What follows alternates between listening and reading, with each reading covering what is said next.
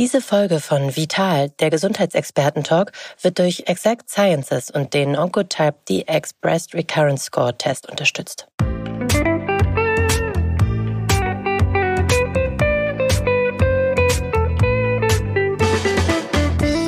Herzlich willkommen zu Vital, der Gesundheitsexperten-Talk. Der Talk mit Gesundheitsexperten aus allen Fachrichtungen über wichtige Basics zur Vorsorge, Heilmethoden gesunde Ernährung, die richtige Dosis Bewegung und vieles mehr.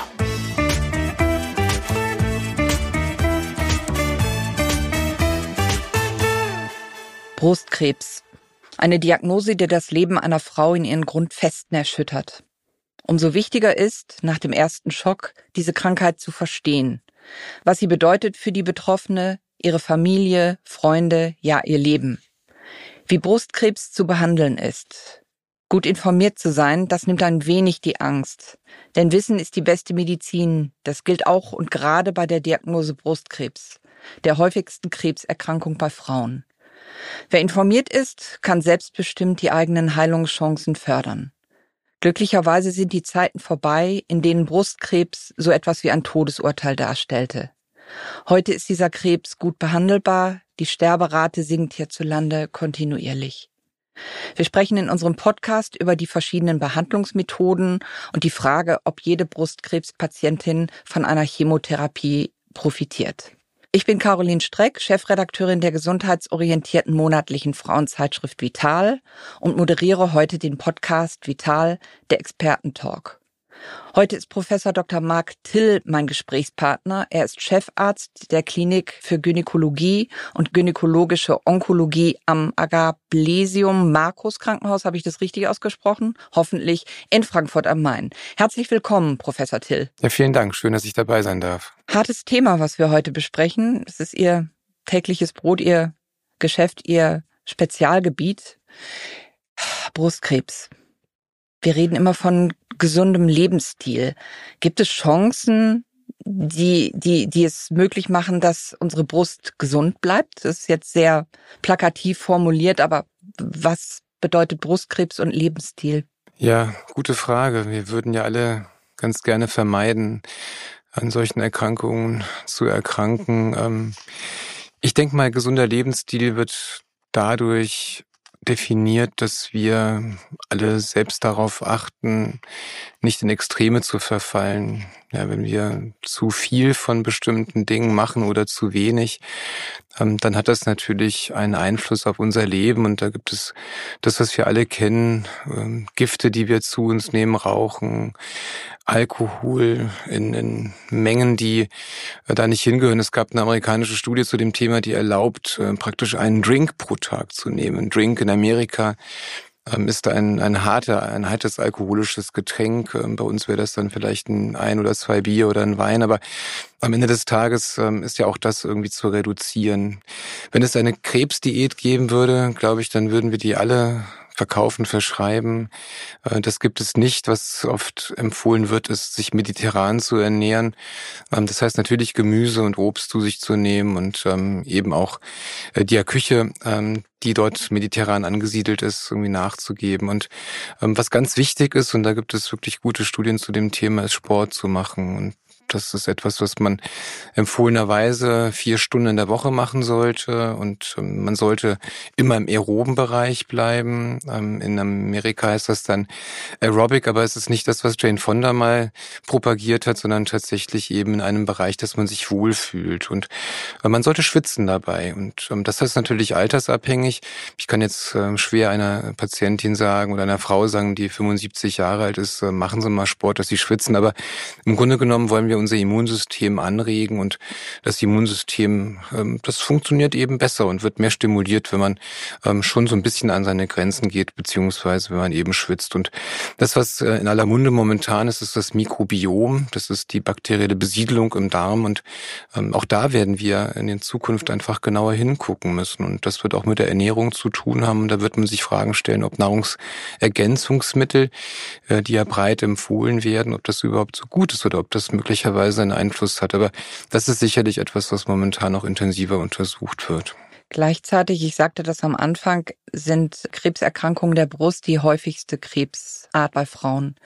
Ist das, äh, je weiter wir mit Umweltgiften, Umweltschadstoffen äh, uns auseinandersetzen müssen, ist es so, dass uns auch unsere Umwelt da deutlich angreift und krank macht? Unsere Umwelt greift uns sicherlich an. Ähm, es gibt ähm, dort natürlich Umweltgifte, die, sagen wir mal, viel deutlicher zu äh, dem Anstieg von Krebserkrankungen führen. Ähm, Stichwort Feinstaubbelastung in Großstädten, Lungenkrebs beispielsweise. Wir wissen, ähm, absolut, dass ähm, Großstadtbewohner ähm, sicherlich eine Lebenserwartung haben, die drei bis vier Jahre kürzer ist, wenn sie sich eben in einem Ballungszentrum aufhalten, aufgrund des Feinstaubs. Was die Brust angeht, ist es schwierig zu sagen. Es gibt äh, da sehr wenig ähm, Daten zu dem Thema, kann man ja auch schwer in Studien fassen, aber ich glaube, was wir alle ähm, konkludieren können, ähm, also schlussfolgern können, dass wir beispielsweise allein damals mit der EU-Osterweiterung, ist ja schon ein paar Jahre her, ähm, dass wir da 50 äh, Konservierungsstoffe in den Markt bekommen haben, die gar nicht getestet waren, von denen man gar nicht wusste, ähm, was sie letztendlich machen. Und ich glaube, das ist eine Situation, in der wir uns täglich ausgesetzt sehen, ähm, dass wir sicherlich in einer Welt leben, die bedauerlicherweise voller ist von Giften, und von Dingen, die wir eigentlich äh, besser vermeiden sollten, als das natürlich äh, früher der Fall gewesen ist. Ja, Stichwort Umweltverschmutzung, keine Frage. Umso wichtiger ist Vorsorge. Die erste, banalste und die Vorsorgeform, die wir alle zu Hause machen können, ist Abtasten. Ähm, wissen Sie, wie viele Frauen das tatsächlich machen? Wir sagen das immer, wir sagen das auch in der Zeitschrift immer. Machen die Frauen das? Ist das tatsächlich eine engmaschige Selbstüberwachung, die auch genutzt wird? Ja, ist eine gute Frage, denn äh, das wäre das Einfachste. Ne? Gerade wenn man morgens in der Dusche steht und ähm, sich einseift und das ist sicherlich von Vorteil, weil es die Sensibilität der, der Finger erhöht, ähm, dass man über die Haut gleiten kann und ähm, da sicherlich mit einem Gleitfilm dann versehen sozusagen auch die Brust besser abtasten kann. Also wenn das jeder machen würde, ähm, ich kann mich gut entsinnen, hm, das ist ein paar Jahre her, da gab es mal eine Company, die wollte in den Markt ähm, mit, einer, mit einem Gelpad, ähm, das man dann auflegen konnte auf die Brust und äh, die Brust mit diesem Gelpad sensitiver untersuchen könnte, so nach dem Motto, ähm, das kann ich auch irgendwie ähm, bei der Arbeit machen, wenn ich auf die Toilette gehe oder in der Mittagspause, einfach Pad auf die Brust untersuchen. Am Ende muss man sagen, ist die Sensitivität der Tastuntersuchung ähm, nicht höher als ähm, 40 Prozent, weil man natürlich auch viele ähm, Knoten in der Brust, wenn da ein Knoten wäre, ähm, hat, die dann auch in der Mitte der Brust oder tiefer liegen. Aber äh, keine Frage, ähm, wenn wir über Prävention sprechen, ähm, dann muss man äh, deutlich sagen, ist das Abtasten der Brust etwas, was in den Alltag gehört. Und ähm, man kann sicherlich nicht alles ertasten, aber man kann eine ganze Menge ertasten. Und ähm, deswegen sollte man motivieren, die Brust abzutasten, sicherlich nicht Erwartungen schüren, ähm, dass man darüber jetzt alles ähm, selbst diagnostiziert. Das ist äh, gar nicht die Frage. 40 Prozent ähm, der Veränderungen in der Brust bösartiger Art, ähm, die sind gar nicht tastbar. Also von daher kann man das gar nicht machen. Und ähm, die Reste, der Rest, der aber übrig bleibt, ähm, ist sicherlich durch eine Tastuntersuchung wesentlich besser und frühzeitiger zu erfahren, als wenn man das jetzt nicht machen würde. Die nächste Stufe wäre dann der äh, Termin beim Gynäkologen, bei der Gynäkologin. Wie oft würden Sie den empfehlen? Ich weiß, das sind vielleicht auch banale Sachen, die, die überall stehen, aber ich möchte da auch alle Frauen ermutigen, das wirklich in Anspruch zu nehmen. Ja, keine Frage. Also das ist sicherlich etwas, was äh, einmal im Jahr durchgeführt werden sollte. Wir wissen ja, dass wir in Deutschland, und ich spreche jetzt ja als Gynäkologe, das ist ja in Deutschland eine besondere Situation, dass der Gynäkologe sich um die Brust kümmert und um den Brustkrebs kümmert. Das ist ähm, therapeutisch in Europa sicherlich anders. Da operiert der Chirurg und ähm, die äh, Therapie macht dann der Internist und ähm, die Biopsie macht der Radiologe. Und in Deutschland ist das ja schön, dass das alles der äh, Gynäkologe, der gynäkologische Onkologe macht jeder bekommt ja auch eine entsprechende Ausbildung. Und das heißt, wenn ich dann als Patientin oder als ja als Frau erstmal im Rahmen der Vorsorge zu meinem Gynäkologen gehe, dann macht es sicherlich Sinn, dass äh, man dort eben die Brust abtasten lässt, dass man nicht nur die Brust, sondern auch die Achselhöhlen abtasten lässt, auch den Bereich oberhalb, unterhalb des Schlüsselbeines, weil dort einfach Lymphknoten sind, die, äh, wenn sie denn vergrößert sind, äh, auch in Bezug gebracht werden können mit einer Erkrankung der Brust und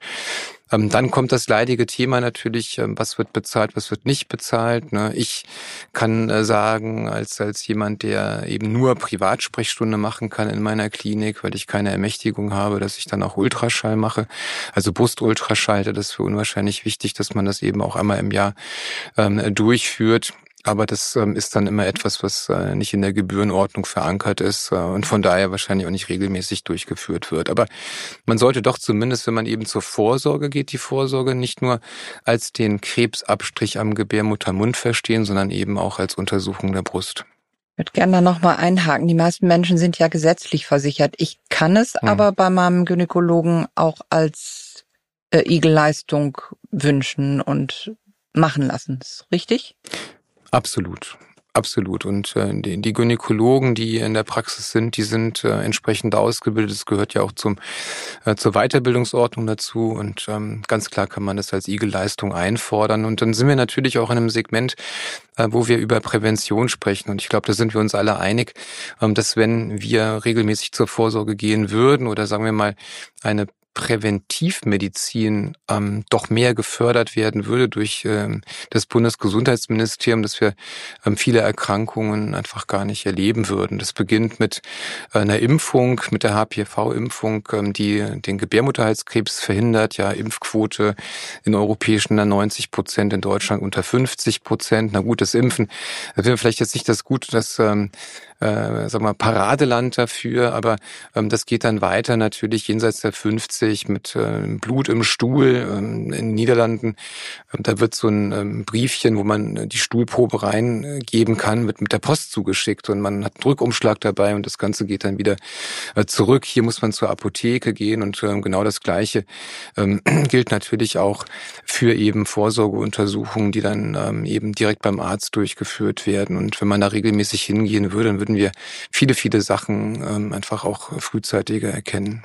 Wie sieht es mit Mammographie aus? Das können wir vielleicht auch noch mal kurz berichten. Ab welchem Alter steht eine Mammographie einem zu, in Anführungsstrichen? Also können Frauen äh, zur Mammographie und werden auch angeschrieben? Ja, richtig. Das Mammographie-Screening, ähm, das äh, zwischen 50 und 69 platziert ist, ähm, deckt eben dann auch diesen Altersbereich ab und die ähm, Frauen werden dazu eingeladen. Ähm, es wird nach äh, Postleitzahlenbezirken eingeladen. Man bekommt also ein Schreiben, dass man sich ab dem 50. Lebensjahr dann zur Mammographie einzufinden hat, alle zwei Jahre. Und ähm, das ist dann etwas, was bis zum 69. Lebensjahr geht. Und wir haben mittlerweile ja auch ähm, gute Daten vorliegen, dass wir tatsächlich die kleinen Karzinome wesentlich häufiger diagnostizieren. Wenn man sich die Statistiken anschaut, dann denkt man so, hui, ähm, die Inzidenzen, also das Auftreten von Brustkrebs, ähm, das hat sich jetzt gesteigert in den letzten Jahren und äh, die Zahlen nehmen auch zu. Das sind aber ähm, glücklicherweise eben die frühen Karzinome, die man findet, also die kleinen Brustkrebse. Und das ist dann schon ein Verdienst vom Mammographie-Screening, ähm, so dass das, was ja eigentlich äh, sehr verpönt gewesen ist am Anfang und ähm, auch gar nicht so ja angenommen wurde von der Bevölkerung, ähm, dass das jetzt tatsächlich den Effekt hat, den wir uns davon versprochen haben. Und dann gibt es natürlich die Diskussion, was ist wenn mit den Frauen unter 50, was ist mit denen äh, über 69, äh, wo ich ja weiß, dass ähm, der Peak, also ähm, der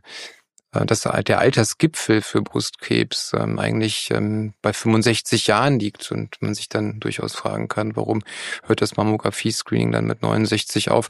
Ähm, da rechnen einem natürlich Statistiker vor, dass es da keinen Effekt gibt, aber ähm, ich, ich denke mal, wir werden uns da auch in, in die anderen Richtungen bewegen, auch bewegen müssen.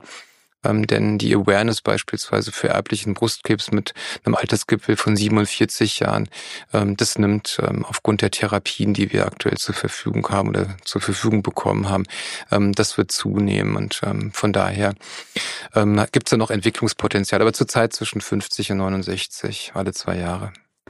Warum ist es eigentlich die weibliche Brust, die so krebsanfällig ist? Habe ich nirgendwo gelesen. Ich weiß es nicht. Wissen Sie es? Ist eine sehr gute Frage. Wir hatten es neulich äh, in einer Diskussion unter Experten und äh, waren uns alle einig, dass das keiner von uns weiß, warum das der Fall ist. Man könnte jetzt sagen, ähm, das ist ein Organ, was ähm, wirklich regelmäßig, ähm, solange die Frau in einer reproduktiven Phase ist, natürlich durch den Zyklus immer wieder beeinflusst wird. Ja, die Brust ist ja ein Zielorgan für Hormone und das bedeutet, dass in, in jedem Zyklus natürlich auch die, die, das Brustgewebe sich verändert, weil es eben einem äh, den Hormonen unterliegt. Und äh, in dem Moment habe ich natürlich Bewegung in einem Organ, ich habe Zellteilung in einem Organ, ich habe ähm, Einflussgrößen, Hormone habe ich genannt, da gibt es ja verschiedene Hormone, äh, die dann möglicherweise eben dazu führen, dass ähm, dieses Wachstum, äh, wenn es auch nur na, Wachstum ist vielleicht das der falsche Begriff, aber ähm, dass es dann eben durch den Einfluss zu einer Veränderung des Gewebes kommt. Und wir wissen ja, verändert sich ein Gewebe häufiger, und dann gibt es da eben auch Möglichkeiten, dass eine temporäre Veränderung möglicherweise dann eben zu einer äh, Veränderung führt in eine Richtung, die wir gar nicht haben wollen. Aber ähm, das ist so ähm, eine Theorie, weswegen ja auch eine Verlängerung des ähm, äh, der Menstruation, also eine Verlängerung oder des, ähm, des hormonellen Einflusses, also eine frühe erste Regel, eine späte letzte Regel ja auch als Risikofaktor für die Entstehung von Brustkrebs gilt. Und die Phase ist im Leben einer Frau länger geworden und somit ist das Risiko auch gestiegen, wenn ich Sie richtig verstehe. Jetzt kann ich mir das ungefähr vorstellen, weil auch die Frage wird, glaube ich, in den äh, in den Populärmedien selten gestellt und ich wollte Sie auf jeden Fall mal fragen und mhm. ähm, habe jetzt eine Antwort, die ich nachvollziehbar finde.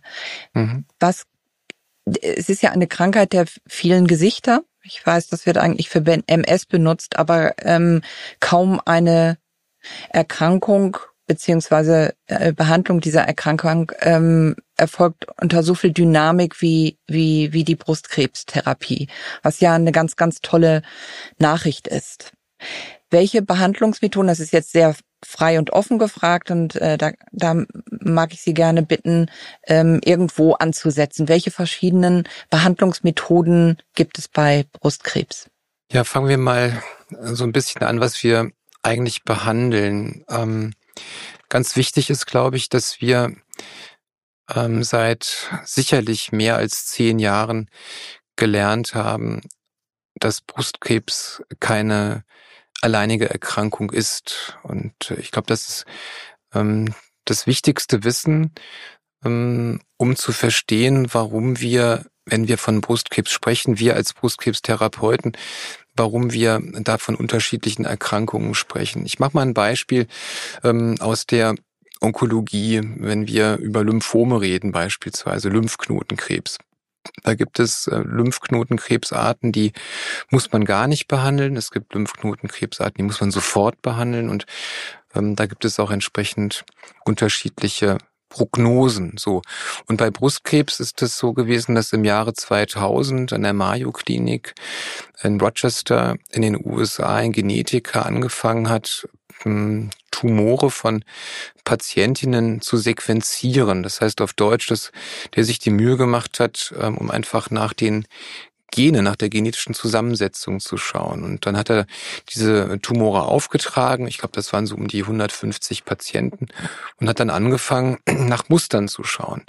Ähm, das geht dann ganz einfach, indem man ähm, ein Gen, was ähm, angeschaltet ist, mit einem grünen Punkt versieht und ein Gen, was abgeschaltet ist, mit einem roten Punkt. Und dann gibt es ganz schöne Karten. Wenn ich dann anfange zu sortieren, dann kann ich äh, möglicherweise Gruppen finden. Und das ist das, was da passiert ist. Und der Kollege hat Gruppen gefunden und ähm, hat dann gesagt, das sind genetische Untergruppen oder Subtypen. Und dann hat man ähm, zurückgeschaut und hat sich äh, Daten angeschaut, ähm, Studien, bei denen Gewebe zur Verfügung war, dieses Gewebe dann entsprechend analysiert und hat gesehen, dass diese Untergruppen tatsächlich auch mit unterschiedlicher Prognose zu tun haben. Und dann ist natürlich eine Idee geboren worden, die wir jetzt als äh, ja personalisiert oder individualisierte Therapie bezeichnen.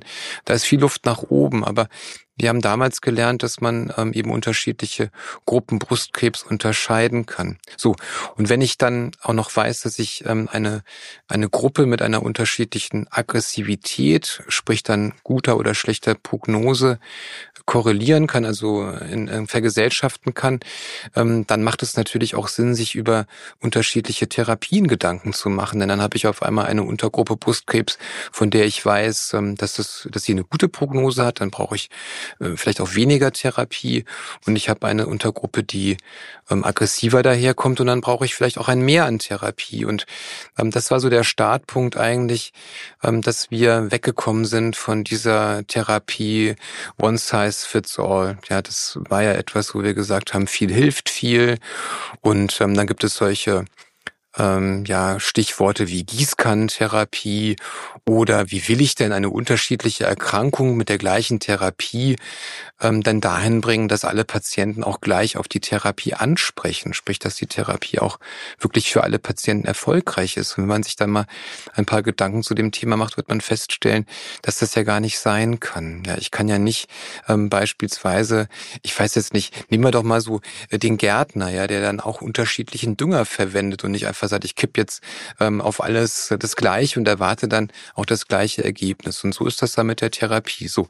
Und deswegen gibt es ähm, mindestens vier Untergruppen momentan, die wir behandeln. Und äh, diese Untergruppen, ähm, die sind ähm, jetzt nicht in der täglichen Praxis alle äh, genetisch äh, zu untersuchen. Das hat auch mit Kosten zu tun. Also hat man sich ähm, da nochmal Gedanken gemacht, wie kann ich denn möglichst einfach abbilden, dass ich genetische Untergruppen habe also Untergruppen, die ich bilde, weil unterschiedliche Gene eben äh, vorhanden sind. Äh, da sind sie angeschaltet, da sind sie ausgeschaltet. Gibt es denn etwas, was ich ähm, dort in Verbindung bringen kann mit dem Gewebe? Ne? Wenn ich eine Probe aus einem Tumor nehme, dann die Probe der Pathologe, dann guckt er durchs Mikroskop und macht dann etwas, indem er mit verschiedenen Antikörpern dieses Gewebe anfärbt. Und dann gibt es Färbereaktionen. Diese Färbereaktionen nennen wir medizinisch Immunhistochemie.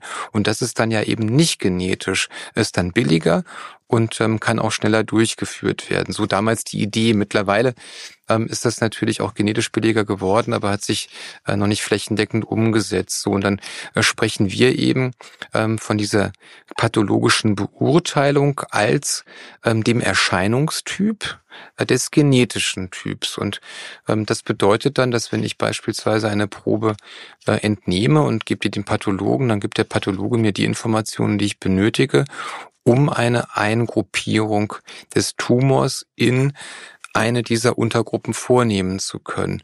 Und dann kann ich der Patientin eben sagen, so, Sie haben jetzt Gruppe A, B, C oder D und werde dann meine Therapie dort festlegen. Und der eine ähm, Tumor, der braucht dann eben eine Antikörper und eine Chemotherapie. Das weiß man dann aus vielen Studien natürlich, ne, weil man dann angefangen hat, mit diesen Untergruppen auch Studien zu machen, um zu sehen, welche Therapie da funktioniert oder weil man eben auch bestimmte Ziele identifizieren kann ähm, in der Tumorzelle und ähm, ja, so adjustiert sich das und das ist so die Grundidee und ähm, dann gibt es eben ein entsprechendes Portfolio, das war ja so ein bisschen die Frage, ähm, warum behandle ich unterschiedlich oder welche Möglichkeiten gibt es? Und ähm, da gibt es äh, lokale Therapien, ganz klar die Operation.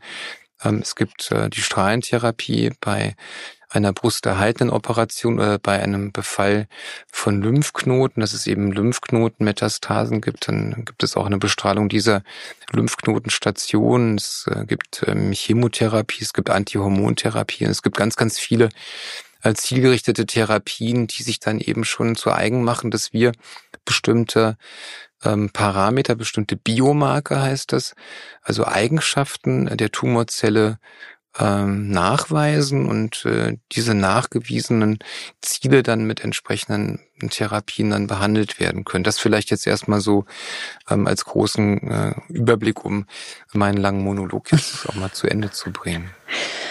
Die Reise, äh, auf die Sie uns gerade mitgenommen haben, ist ja eine, die, wie Sie sagen, gerade zehn Jahre alt ist. Das ist also, denke ich mal, medizinhistorisch noch Neuland. Sind alle Gynäkologen auf dem Stand, auf dem Sie jetzt sind? Kurzum, wenn ich als Frau mit Brustkrebs diagnostiziert werde, wird genau das so aufgefächert, wenn es an die Behandlung geht? Ähm, ja, gute Frage. Vielen Dank. Ähm, um das nochmal zu präzisieren, ähm, die Idee ist äh, vor jetzt 22 Jahren geboren worden. Die ersten Daten beim frühen Brustkrebs äh, zu einer zielgerichteten Therapie. Ich nenne jetzt mal ein Beispiel der HER2-Rezeptor, der ähm, eigentlich für eine aggressive Untergruppe stand. Ähm, die wirklich auch gefürchtet war, äh, die aber dann ihre, Furcht sozusagen oder vor der wir die Furcht verloren haben, weil wir dann einfach auch gute Therapien bekommen haben. Das war 2005, aber äh, Sie haben vollkommen recht. Also diese ähm, doch äh, breitere äh, Therapie der unterschiedlichen äh, Gruppen, ähm, das ist äh, dann etwas, was so richtig Fahrt aufgenommen hat, ähm, eben in den letzten 10, 15 Jahren. Ich denke mal, dass wir in Deutschland eine Erfolgsgeschichte haben, eine Erfolgsgeschichte, die damit zu tun hat, dass wir Brustkrebs mittlerweile in ungefähr 90 Prozent in zertifizierten Brustzentren behandeln. Und äh, das ist äh, deswegen eine Erfolgsgeschichte, weil wir es geschafft haben, ähm, durch eine, ein Zusammenbringen von unterschiedlichen Disziplinen eine Qualität zu schaffen, die natürlich äh, durch äh, Auditierung, durch Akkreditierung, durch Rezertifizierung immer wieder überprüft wird, ähm, bei der ein Standard eingehalten wird, ein Qualitätsstandard eingehalten wird, der eben dazu führt, dass die Patienten ähm, auch eine entsprechend, äh, entsprechende Therapie und diagnostische Qualität bekommen. Und das ist sicherlich etwas, was in anderen europäischen Ländern ähm, so nicht der Fall ist. Und wir sehen ähm, den großen Unterschied, denn wenn ich mal den Darmkrebs anschaue und die Darmkrebszentren, dann ist diese Erfolgsgeschichte da bisher noch nicht geschrieben worden. Das hat ganz banale Gründe und ähm, da bin ich mir auch gar nicht so schade, das zu sagen.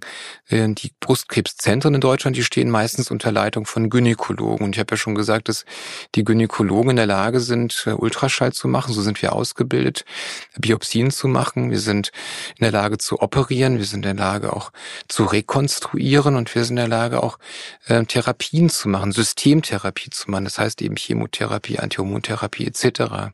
Das bringt uns natürlich in die komfortable Situation, ähm, dass wir keinen anderen fragen müssen, beziehungsweise sich auch äh, keiner äh, mit äh, Angst sozusagen ähm, versieht, die vielleicht bei ähm, Gastroenterologen, also internistischen Kollegen, die sich um den Darm kümmern und Chirurgen, die sich um den Darm kümmern, dann besteht, weil der eine dann denkt, ich schicke dir meine Patientin nicht, weil ich die vielleicht nicht wiederbekomme. Und ähm, deswegen gab es da immer wieder ein bisschen mehr Zwistigkeiten. Bei uns ist das mittlerweile eine Erfolgsgeschichte. 220 ähm, Brustkrebszentren zertifiziert zurzeit in Deutschland. Und ähm, da geht es um Mindestmengen. Und wir werden ja sehen, die, äh, die Bundesregierung hat ja noch ein neues Gesetz auf den Weg gebracht, dass es dann auch Mindestmengen gibt pro Zentrum. Mittlerweile ähm, festgelegt 100 Brustkrebsfälle pro Zentrum. Aktuell ist es noch so, dass 150 Fälle auch von kooperativen Zentren behandelt werden. Und diese zunehmende Spezialisierung wird auch dazu führen, dass die Qualität steig, äh, gesteigert wird und, und steigt. Und von daher, um Ihre Frage nochmal dann kurz und prägnant zu beantworten, ja, sobald jemand in einem zertifizierten Brustzentrum behandelt wird, ist dieses Wissen da. Es gibt sicherlich Nuancen, der eine weiß ein bisschen mehr als der andere, ähm, aber so richtig falsch wird da nichts gemacht. 220 Zentren. Bedeutet das, dass flächendeckend jede Frau in Fahrweite ein solches Zentrum hat? Weil nicht alle wohnen in der Stadt. Das ist, äh, ich sitze in Hamburg, Sie sitzen in Frankfurt am Main. Das, das sind, ähm, das sind Metropolen und viele Menschen wohnen in unserer Republik in Kleinstädten, in Dörfern und ähm, stehen vor, vor äh, diesem Thema wie jede andere Frau auch. Ja, ich denke, dass wir genügend Zentren haben, ob äh, der Anfahrtsweg jetzt, äh, egal wo man nun in Deutschland lebt, äh, ländliche Gegend versus Ballungsgebiet, ob der identisch ist, das mag ich bezweifeln. Ich erinnere mich sehr gut an meine Zeit, als ich an der Uni in Lübeck gearbeitet habe. Da äh, sind die Frauen auch schon mal eine Dreiviertelstunde Auto gefahren, aber am Ende des Tages ist das ja alles machbar und ähm, von daher ja, äh, der Standard ist flächendeckend da. Der eine muss ein bisschen länger fahren als der andere oder die eine länger als die andere, aber im Grunde genommen ist das alles äh, gut erreichbar. Hilfe ist erreichbar. Nun ist das ganz große Thema bei Frauen Chemotherapie und die Nebenwirkungen davon. Haben sich die Chemotherapien insoweit verbessert, dass die, dass der Leidensdruck geringer geworden ist oder ist das immer noch so heftig, wie es kolportiert wird von Frauen, die sich dem vor 20, 30 Jahren aussetzen mussten? Ja, ist eine gute Frage, die ich mit Ja und äh, Nein beantworten muss. Aber fangen wir mal äh, chronologisch an.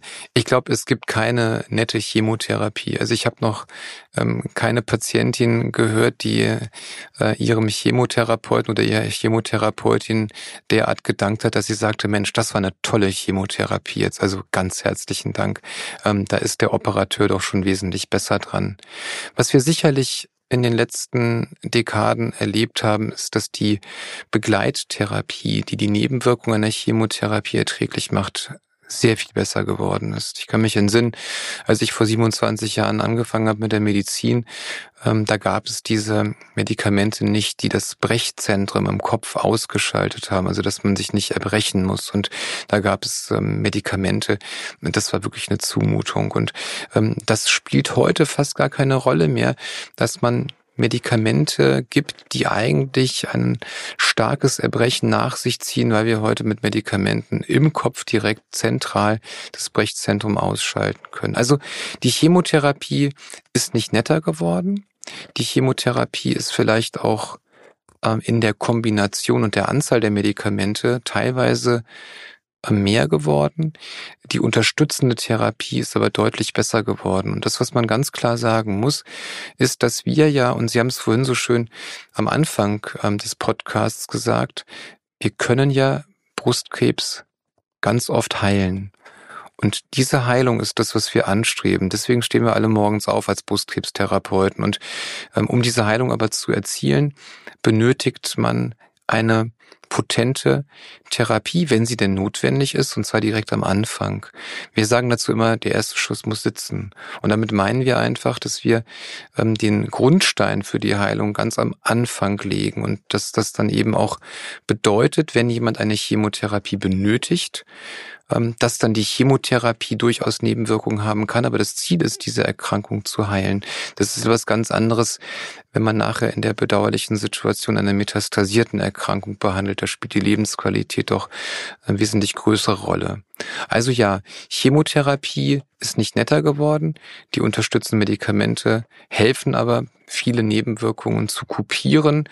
Ähm, dass Patienten auch durch Chemotherapien durchgehen und ähm, am Ende sagen, die kommen ja dann auch zu mir, wenn sie ähm, beispielsweise eine Chemotherapie vor der Operation bekommen und dann äh, mache ich mit den Patienten eine OP-Planung.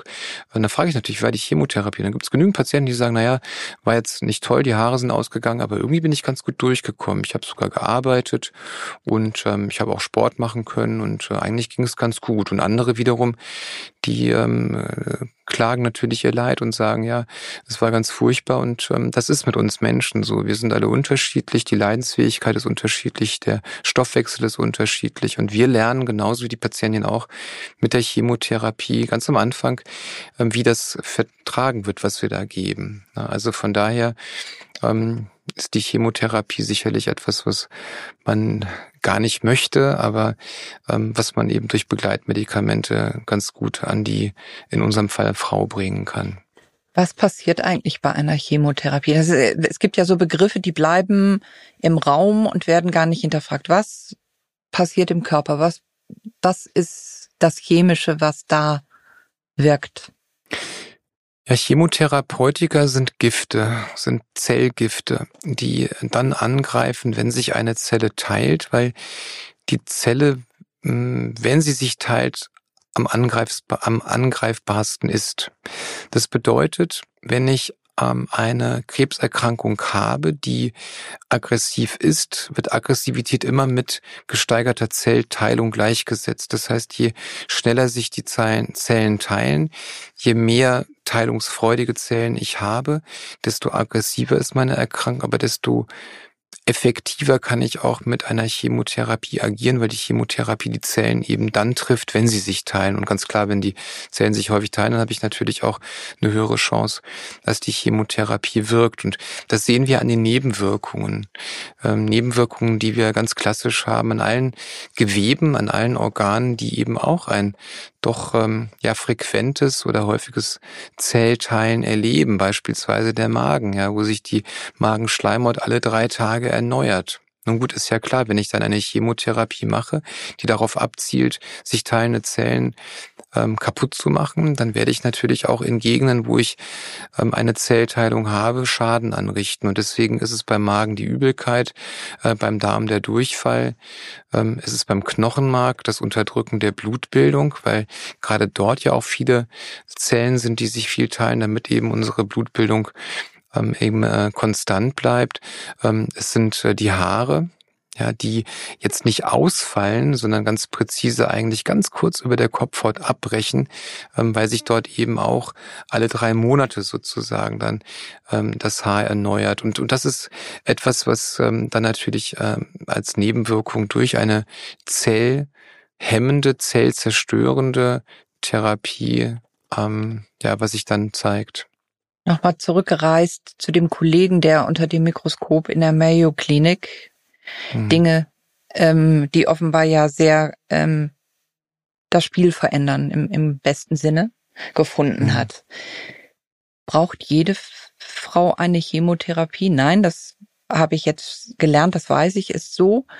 Ähm, gibt es Tests für diese genetische Deutung? Ich drücke mich jetzt laienhaft aus, Sie würden das sicherlich anders formulieren, aber ähm, äh, äh, gibt es Tests, die Ihnen helfen herauszufinden, was genau da vor Ihnen ist? Ja, äh, auf jeden Fall. Und wir sind ähm, ganz froh, dass wir ähm, solche Tests zur Verfügung haben und ähm, dass wir mit diesen Tests tatsächlich auch die, den größten Teil unserer Brustkrebspatienten versorgen können. Denn wir rudern noch mal ein bisschen zurück wenn wir über Chemotherapie sprechen, ähm, auf die einzelnen Subtypen. Es gibt ähm, einen Subtyp, den wir als Triple-Negativ bezeichnen. Das hat damit zu tun, dass drei Rezeptoren, also Eiweißstrukturen in der Zelloberfläche gar nicht da sind. So, das heißt, wir haben drei mögliche Ziele für eine Therapie, beispielsweise Hormonrezeptoren. Das wissen die meisten. Habe ich, ein, habe ich Hormonrezeptoren an der Zelloberfläche, dann greift dort ein weibliches Geschlechtshormon an und versetzt über diesen Rezeptor den Zellkern sozusagen in ein Teilungsstadium. Das wäre genauso wie wenn ich mein Radio anmache, also mein altes Radio anmache und dann nur mit einer Antenne Musik empfange. So, ohne Antenne gibt's keinen Ton, mit Antenne gibt's einen Ton, habe ich an der Zelle eine Antenne ähm, und da legt sich dann nicht die Radiowelle an, sondern eben ein weibliches Geschlechtshormon dann habe ich auch Musik in der Zelle und äh, die Musik will ich aber gar nicht, weil die Musik dort übertragen bedeutet, dass die Zelle sich teilt, das Zellwachstum entsteht. Also ein Subtyp, der diese Rezeptoren nicht hat. Dann gibt es einen Subtyp, der einen Wachstumsrezeptor trägt und den nennen wir HER2. Der kommt aus einer Familie von mehreren Rezeptoren, die heißen alle HER2, das sind Wachstumsrezeptoren unterschiedlichen Nummern und hier ist eben relevant die Nummer zwei. So habe ich also einen Tumor, der diesen HER2 HER2-Rezeptor hat, dann werde ich diesen, wie auch diesen triple-negativen Typ, mit einer Chemotherapie behandeln müssen ähm, bei dem ersten Typ, weil ich einfach keine anderen Möglichkeiten habe und ähm, bei dem HER2-positiven Typ, weil ich dort äh, zwar mit einem Antikörper diesen Rezeptor blockieren kann, aber ähm, es einen Synergismus gibt zwischen Chemotherapie und dem Antikörper, so dass ich diese Patienten bedauerlicherweise auch mit einer Chemotherapie behandeln muss. Der erste Typ, den gibt es ungefähr 15 Prozent der Fälle, den zweiten Typ in 15 bis 20 Prozent der Fälle. So, und das Gros der Patienten, ähm, was übrig bleibt, ungefähr 70 Prozent unserer Brustkrebspatienten, die haben eben diese Hormonrezeptoren. Und da stellt sich dann die Frage, weil wir dort nämlich zwei Untergruppen unterscheiden müssen, eine günstigere und eine ungünstigere, welche Subgruppe liegt denn vor? Und da ist etwas passiert in den ja, Jahren der, der Gießkannenmedizin, der Gießkannentherapie, dass man natürlich dann Angst hatte als Therapeut, im Sinne der Patientin eine Untertherapie durchzuführen. Untertherapie heißt, ich gebe zu wenig, ich habe zu wenig Effekt und kann meine Patientin nicht heilen. Will ich das? Nein, das will ich überhaupt nicht. Will die Patientin das? Nein, das will die Patientin auch nicht. Also hat man gesagt, im Zweifelsfalle lieber mehr. Viel hilft viel. So. Und das wiederum ist eine Übertherapie, Übertherapie ne? Denken. Das ist hm? die Übertherapie. Ganz genau. Die Untertherapie, vor der wir Angst haben, zu wenig zu geben und die Übertherapie wäre dann eben Patienten zu behandeln, die gar nicht behandelt werden müssen. Und wo landen sie, wenn sie Untertherapie vermeiden wollen, wenn sie es einfach nicht besser wissen, dann landen sie natürlich in der Übertherapie. Ähm, frei nach dem Motto, ich möchte ja nicht riskieren, ähm, dass ich meine, mein Gegenüber, meine Patientin äh, nicht heilen kann. Und ähm, dann werfe ich halt alles, was ich habe, da rein. Und dann haben wir festgestellt, äh, in den letzten 15 Jahren, ähm, dass das gar nicht so schlau gewesen ist. Und das ist ja Ihre Frage. Ähm, woher weiß ich denn dann gerade bei der Gruppe mit ähm, positiven Hormonrezeptoren und das ist diese Hormonrezeptor positive Brustkrebserkrankung. Woher weiß ich denn, wer von denen ich Chemotherapie brauche oder nicht? Weil nämlich diese Rezeptoren, wie ja schon skizziert, empfänglich sind für eine Anti hormonelle Therapie. Das heißt, habe ich einen solchen Rezeptor, möchte ich nicht, dass der Wachstum vermittelt, möchte ich diesen Rezeptor blockieren. Ähm, wenn ich weiß, dass dort Hormone ähm, nachher die Effektgröße sind, die das Wachstum vermittelt, dann würde ich natürlich gerne diese Hormone gar nicht an den Rezeptor bringen, also gebe ich Antihormone und das ist diese Antihormontherapie. Also, habe ich 70 Prozent unserer Patienten, die ich mit einer Antihormontherapie behandle und frage mich jetzt, wenn dort aggressivere Erkrankungen dabei sind, dann brauchen die nicht Chemotherapie. Und welche sind das jetzt? Und da kommen diese Tests ins Spiel, ähm, die Sie erwähnt haben, ähm, ob es da eben Tests gibt, die man einsetzen kann, um zu unterscheiden. Liegt jetzt bei Hormonrezeptor positiven Patienten die günstigere oder die ungünstigere Variante vor. Und ich will es jetzt erstmal auf diese Tests beschränken, denn es ist ganz klar, wir haben ganz viele Parameter, die wir ins Rennen bringen. Wir haben die Tumorgröße, je größer ein Tumor, desto aggressiver. Ähm, wir haben die Lymphknotenmetastasen, je mehr Lymphknotenmetastasen, desto aggressiver. Wir haben die äh, sich schnell teilenden Zellen. Da gibt es auch einen Wert, den nennen wir KI67. Das ist einer von diesen Antikörpern, von denen ich vorhin gesprochen habe, beim Pathologen, der äh, kippt den da auf die Zellen drauf und kann dann eben eine Färbung feststellen und legt dann einen Prozentsatz fest. Wie viel Prozent dieser Zell, dieser schnell teilenden Zellen sind denn vorhanden oder nicht? Und dann gibt es noch einen Wert, das sogenannte Grading. Ähm, das ist etwas, was der Pathologe ähm, ja, wo er die, die Zelle beschreibt, wie sehr diese Zelle noch wie eine Zelle aussieht. Ich mache immer ein Beispiel, wenn ich mit meinen Patienten drüber spreche und sage, haben Sie Kinder? Ja, dann kennen Sie ja Kinderzimmer. Und ein Kinderzimmer, was ganz unaufgeräumt ist, das ist unberechenbar. Das kann auch gefährlich sein. Da kann ich irgendwie in eine Schere treten beispielsweise. Ähm, und das ist dann auch der unberechenbare Tumor. Der ist ganz durcheinander in der Zelle. Und das ist dann ein, ein Grading, ähm, was wir dann ähm, eben mit einer höheren Ziffer betitulieren. Das wäre dann ein G3-Tumor und ein G1-Tumor wäre beispielsweise das aufgeräumte Kinderzimmer. Und das ist auch die aufgeräumte Zelle und die ist einfach ja weniger unberechenbar oder eher berechenbarer. So.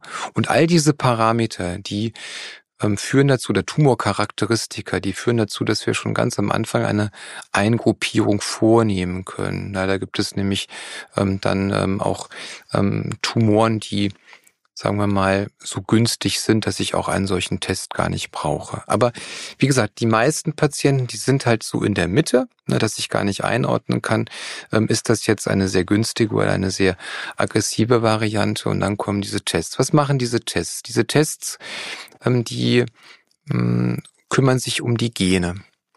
Und die Tests kümmern sich nicht um die Gene der Frau, weil Oft wird ja verwechselt, ich mache einen genetischen Test, dann überprüfe ich, ob eine genetische, ein genetischer Brustkrebs vorliegt, ein erblicher Brustkrebs vorliegt. Das ist nicht der Gentest, den ich meine. Das ist ein anderer Gentest. Der wird an den Blutzellen der jeweiligen Frau durchgeführt. Und da gucke ich eben nach einer Mutation, die ähm, wir mit BRCA1 und 2 bezeichnen, die verantwortlich dafür ist, dass ich ein höheres Brustkrebsrisiko habe.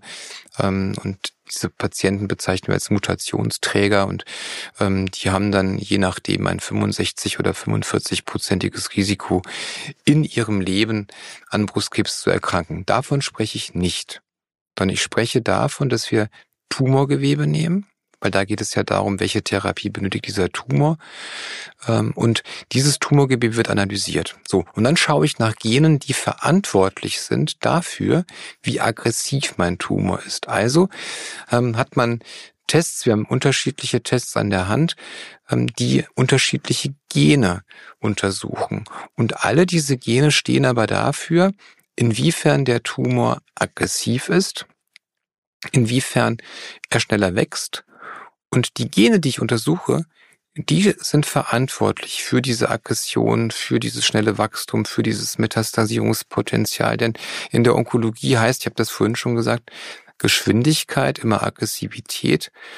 Metastasierung basiert dann auf einer Aggressivität und Aggressivität per se natürlich auf der schnellen Zellteilung. So. Und wenn ich dann ähm, eben Gene habe, die mh, hm, hochreguliert sind. Das heißt auf Deutsch, dass die sehr aktiv sind. Ne, wenn ich ein böses Gen habe, sage ich mal, was dann sehr aktiv ist, dann habe ich eben auch einen Tumor, der entsprechend böse oder aggressiv ist. Und äh, man hat diese Tests, ähm, als man die in den Markt gebracht hat, ähm, eben überprüft und hat ähm, dann festgestellt, dass es einfach ja auch mit dem mit der mit der Lebenserwartung der Patienten zu tun hat. Das heißt, wenn ich einen Test habe, der unterscheidet niedriges, mittleres, hohes Risiko und ich überprüfe dann an Geweben von Patienten, ähm, die bestimmte Therapien gemacht haben, also rückblickend, so ging das Ganze mal los, ähm, ob eben die Therapie sinnvoll gewesen ist oder nicht, ob die Prognose gut oder schlecht war und korreliere das dann mit so einem Test, ähm, dann kann ich eben feststellen, ob das tatsächlich auch der Fall ist. Ich mache mal ein Beispiel. es gibt eine Studie, die ist ganz alt und da hat man gesagt, ich glaube, dass alle Patienten eine Chemotherapie benötigen. Also hat man eine Studie gemacht, die haben alle Antihormontherapie bekommen, weil das bekommen diese Patienten alle. Und es geht jetzt darum, ähm, herauszufinden, ähm, bei welchen Patienten eine Chemotherapie nötig ist. Also ob die Chemotherapie einen Zusatznutzen hat. Und dann hat man festgestellt in der Studie, ja, ähm, alle Patienten haben Chemotherapie bekommen, also zumindest die Hälfte und die andere Hälfte hat keine bekommen. Und dann hat man gesehen, vier Prozent ähm, der oder äh, das Überleben wurde um vier Prozent verbessert bei den Patienten mit Chemotherapie. Also was hat man gesagt? Alle Patienten kriegen Chemotherapie. Aber weit gefehlt, wenn man sich diese ganzen Patienten nochmal und deren Gewebe angeschaut hat und hat dann diesen genetischen, diesen Multigentest durchgeführt, hat man feststellen können, dass Patienten nach diesem Gentest in einem niedrigen Rückfallrisiko oder einem mittleren Rückfallrisiko gar nicht von der Chemotherapie profitiert haben, sondern nur die Patienten mit einem hohen Risiko. Und das gilt es herauszufinden. Ja, das heißt, wir stehen jeden Morgen auf, um festzustellen, welche Patientin hat ein hohes oder ein niedriges Rückfallrisiko. Und ähm, in der Hormonrezeptor positiven Population von Patienten, ähm, da ist es eben wichtig festzustellen, wer benötigt denn zusätzlich zu dieser sowieso schon laufenden Antihormontherapie tatsächlich noch eine Chemotherapie. Und das kann ich eben mit diesen Tests herausfinden. Und mittlerweile ähm, sind ja Hunderttausende von Patienten mit solchen Tests behandelt worden, so dass man oder diagnostiziert worden, so dass das tatsächlich zum täglichen Geschäft äh, dazugehört, solche Tests auch einzusetzen. Wieder meine Frage aus dem Alltag. Werden diese Tests, Sie sagen Hunderttausende, werden hm. sie regelmäßig angewandt oder muss ich als mündige Patientin den einfordern, den Begriff fallen lassen? Wie sieht es denn mit multigenen Tests aus? Können Sie das bitte bei mir überprüfen, weil das klingt ja schon nach einem Quantensprung raus aus dem, aus dem, aus dem Gießkannenprinzip. Ja, absolut. Also es ist äh, unglaublich. Ähm, ich mache jetzt ähm, oder arbeite mit den Tests jetzt seit äh, über zehn Jahren und ich kann nur sagen, es ist ähm, eine tolle Sache, wenn man einer Patientin sagen kann, also wissen Sie was, wir haben hier nicht nur ihre Tumorcharakteristika, wir können auch die Gene anschauen und ich habe hier einen, einen Score, also einen Wert, äh, das ist natürlich alles überprüft und validiert und ich habe hier einen Score, von dem ich sicher sagen kann, dass sie keine Chemotherapie benötigen und äh, das hat ja dann auch mit Prädiktion zu tun, ja, also ähm, ich kann ja vorhersagen dann mit so einem Test, ob die Chemotherapie ähm, funktioniert oder nicht. So, und wenn Sie jetzt fragen, ähm, ob das etwas ist, was automatisch angeboten wird, dann ähm, muss ich wahrscheinlich ähm, leider sagen, ähm, nein, so selbstverständlich ist das immer noch nicht. Und äh, die Patientin sollte schon mündig sein. Und deswegen sitzen wir auch hier zusammen und äh, machen diesen Podcast, damit Informationen eben auch auf die Art und Weise ähm, an die Patienten geht, ähm, die dann eben auch die entsprechenden Fragen stellen können, die auch sagen können, ganz am Anfang, ähm, ich habe einen Hormonrezeptor positiven Krebs, das habe ich jetzt verstanden. Ähm, wie ähm, gehen Sie denn weiter vor und wie entscheiden Sie meine Therapie? Und bin ich denn ein Kandidat für eine Chemotherapie? Und wenn ja, warum? Und ähm, wenn man das Warum beantwortet bekommt, ähm, dann eben auch die kritische Frage stellen. Aber ähm, es gibt ja noch eine weitere Möglichkeit, Informationen zu bekommen, indem man einfach so ein bisschen tiefer gräbt, ne? indem ich mal diese Tumordose aufmache und mal nach dem Inhalt schaue, weil der Inhalt dann nachher die Gene sind, die man untersucht, untersuchen kann. Und deswegen ist es ganz wichtig, dass man das als Patientin, wenn es nicht automatisch angeboten wird, da sicherlich nachfragt und dieses auch einfordert. Wir sprachen vorhin über Igelleistungen. Wie sieht es denn aus, wenn ich diesen Test einfordere? Wer bezahlt den? Bezahlt es, bezahlen es die gesetzlichen Krankenkassen? Wie gesagt, die meisten Menschen sind ja gesetzlich versichert. Wie sieht es da aus? Ja, absolut. Alles kostet irgendwie Geld und wir haben lange, lange ähm, dafür gekämpft, äh, dass äh, solche Tests auch von den Krankenkassen erstattet werden. Ähm, wir haben eine Erstattung äh, für diese Tests, allerdings mit einer Einschränkung. Ähm, alle Patienten, bei denen ein solcher Test sinnvoll ist, müssen Hormonrezeptor positiv sein. Ich denke, das ist das, was ich auch ausgeführt habe. Für die Erstattung und müssen HER2 negativ sein. Das ist auch wichtig, ja, wir bestimmte Charakteristika da zusammenbringen müssen. Habe ich aber eine Erkrankung, die Hormonrezeptor positiv ist und HER2 negativ, also dieser Wachstumsrezeptor, dann wird der Test nur erstattet, wenn ich auch keine positiven Lymphknoten habe. Das heißt, wenn nicht der Verdacht besteht, ähm, dass Lymphknotenmetastasen vorliegen oder nachher auch schon Lymphknotenmetastasen festgestellt sind. Ähm, wir sagen medizinisch nodal negativ dazu und das wäre dann auch die Indikation, wo die gesetzlichen und ähm, die privaten Krankenkassen diesen Test bezahlen.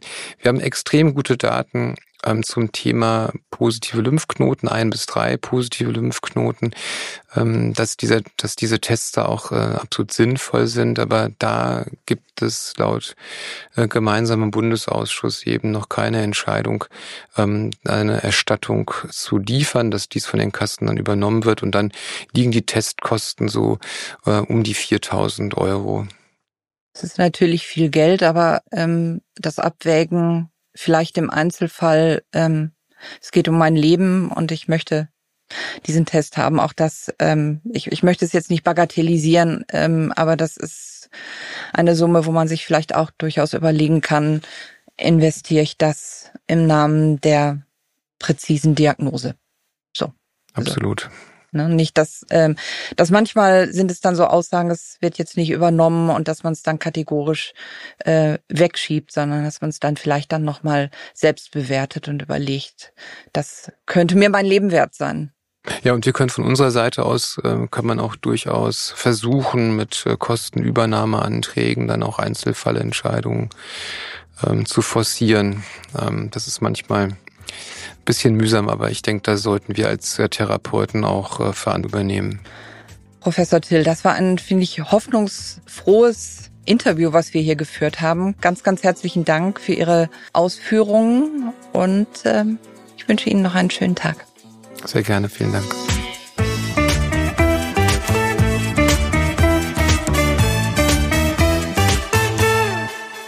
Exact Sciences bedankt sich bei Herrn Professor Till für das aufschlussreiche Interview. Mindestens drei Erkenntnisse können wir aus diesem Gespräch mitnehmen. Erstens, die Behandlung von Brustkrebs verbessert sich immer weiter. Schon heute sterben weit weniger Frauen daran als noch vor Jahren. Zweitens, jeder Brustkrebs ist unterschiedlich. Für jede einzelne Patientin gibt es eine individuelle Behandlung, um ihr die optimalste Therapie zu ermöglichen. Drittens, eine Chemotherapie ist immer eine Belastung.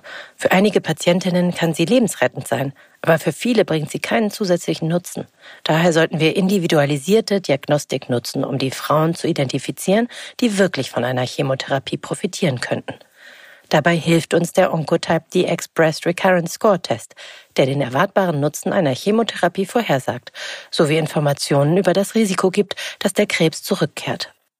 Der Oncotype DX Breast Recurrence Score Test ist der erste Multigen-Test für HR-positiven, HER2-negativen Brustkrebs im Frühstadium, der in Deutschland von allen Krankenkassen erstattet wurde und der einzige, der über prädiktive Eigenschaften verfügt. Jede Brustkrebspatientin verdient die Therapie, die ihr am meisten hilft. Der Oncotype DX Breast Recurrence Score Test kann dabei unterstützen.